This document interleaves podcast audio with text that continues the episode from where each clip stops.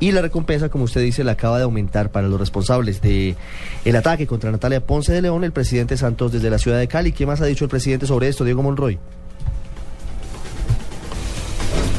El presidente Juan Manuel Santos desde la ciudad de Cali calificó de lamentable y reprochable los últimos hechos en donde mujeres han sido víctimas de agresiones con ácido. El mandatario colombiano aumentó de 50 a 75 millones de pesos la recompensa de aquellas personas que entreguen información para dar con el paradero de los agresores. Yo ofrecí, le dije al general Palomino que ofreciera una recompensa hasta de 50 millones de pesos para que cualquier persona que nos diera información sobre quién está cometiendo y quién está detrás de esa modalidad. Y yo de pronto ofrezco inclusive más, 75 millones de pesos para cualquier persona que nos dé la información sobre responsables de este tipo de crímenes. El presidente dio instrucciones precisas al director de la policía para que cuanto antes se encuentren a los responsables. Desde Cali, Diego Fernando Monroy, Blue Radio.